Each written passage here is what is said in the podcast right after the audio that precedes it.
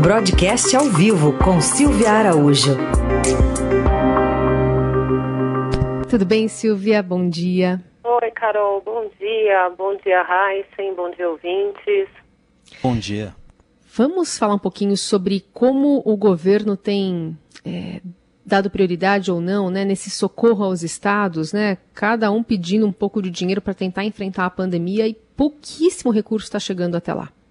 Pois é, né, Carol, hoje pode ter uma saída, né, para essa questão dos estados e dos municípios, para esse socorro para os estados e municípios, porque o, o, o, relator dessa proposta no Senado, né, o senador Davi Alcolumbre, ele prometeu entregar hoje uma minuta é, do parecer dele sobre essa questão é, desse projeto, né? Lembrando que o projeto foi aprovado na Câmara, Senado, é, junto com o Ministério da Economia, não aceitaram o projeto da Câmara e aí esse novo projeto deve ser apresentado hoje, essa minuta está prevista para as 10 horas da manhã, um socorro para os estados e municípios que pode chegar até a 60 bilhões de reais conforme é, apurou ontem o repórter Daniel Vetterman, repórter do broadcast político, e que essa cifra seria acertada ainda hoje pela manhã, antes da apresentação dessa minuta,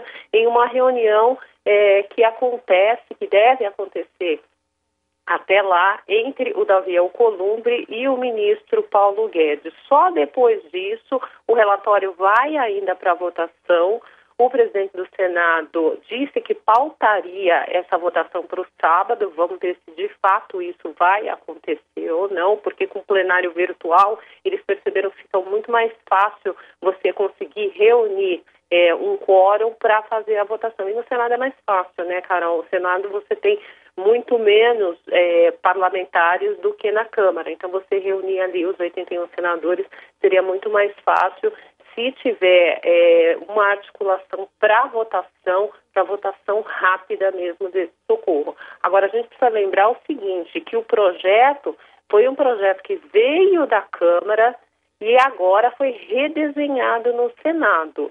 E com isso ele vai ter que retornar para a Câmara. Então, os, as duas casas legislativas precisam estar muito bem afinadas no que realmente eles querem enviar de recursos para os estados, a velocidade que esses recursos vão chegar nos estados e também o valor, o montante que cada estado e cada município vão receber desse socorro. Então, só depois que passar pelo plenário do Senado, volta para a Câmara e a Câmara precisa chancelar. Então, é aquilo que a gente vem conversando aqui no jornal. O socorro é urgente, mas as discussões, né, Carol, elas se arrastam e o dinheiro demora a chegar. É. Bom, fora isso, a gente também tem a PNAD que sai às nove, é isso? Isso, tem PNAD que sai às nove, é a PNAD de março, né, do primeiro trimestre encerrado em março, e ela já deve computar os primeiros efeitos da pandemia do coronavírus. Né? O Broadcast Projeções fez um levantamento com 27 casos, e esse levantamento está apontando que o, essa PNAD deve apresentar é 12,4%. Então, esse deve ser o índice de desemprego no país, né? Esse desemprego que a PNAD do IBGE retrata. De qualquer forma, esse número ele ainda é um pouco menor do que o do ano passado. No mesmo período do ano passado foi de 12,7. A grande expectativa, Carol, fica por conta do que vem pela frente, né? Os economistas dizem que nos meses de abril, maio e junho, aí sim você vai ter números muito, muito expressivos de desemprego no país. Para vocês terem uma ideia, é, tem contas que mostram que esse indicador ele pode chegar a até 17%, ou seja, 17% de toda a força de trabalho desempregada. Mas a gente sabe que ainda tem aqueles outros empregos que não estão contabilizados aqui nessa PNAD, que é aquele alento da pessoa que cansou de procurar emprego, sai um pouco dessa procura. Quando a gente coloca o número dessas pessoas desalentadas, esse número tem é, um, um forte crescimento.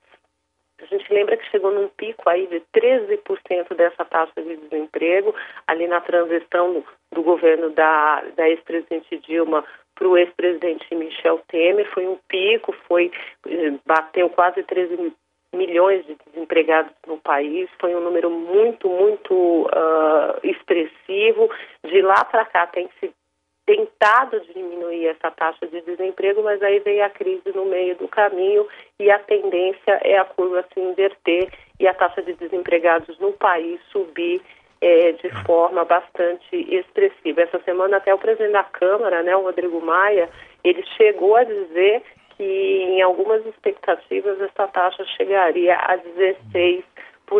Isso significa muita gente desempregada no Brasil.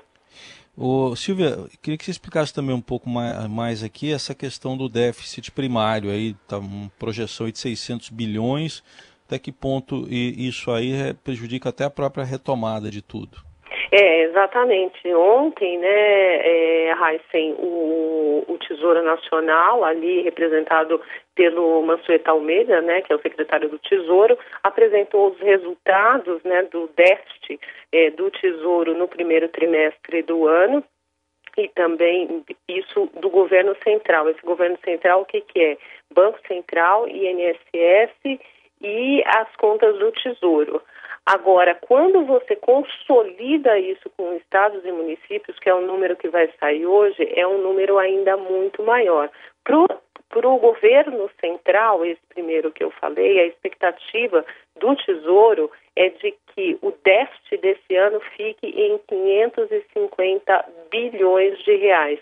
E quando se coloca estados e municípios nessa conta, que aí se chama setor público consolidado, a expectativa do governo é de que esse número vá a 600 bilhões de reais, ou seja, mais de meio trilhão de reais de déficit público endereçado para esse ano. Isso significa mais ou menos 8% do PIB, que é a geração de todas as riquezas do país, que para esse ano vai ficar negativo, né? Está todo mundo esperando uma taxa é, bastante negativa, um encolhimento bastante significativo da economia do país.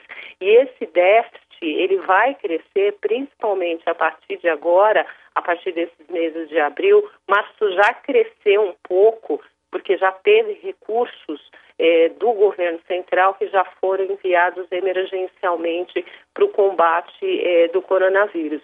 Mas a massa de recursos mesmo que deve ser enviada deve chegar até as pessoas, como essa questão do auxílio emergencial, esse dinheiro sai das contas eh, federais, a questão dos estados e municípios, assim que aprovada também, esses recursos saem do governo federal.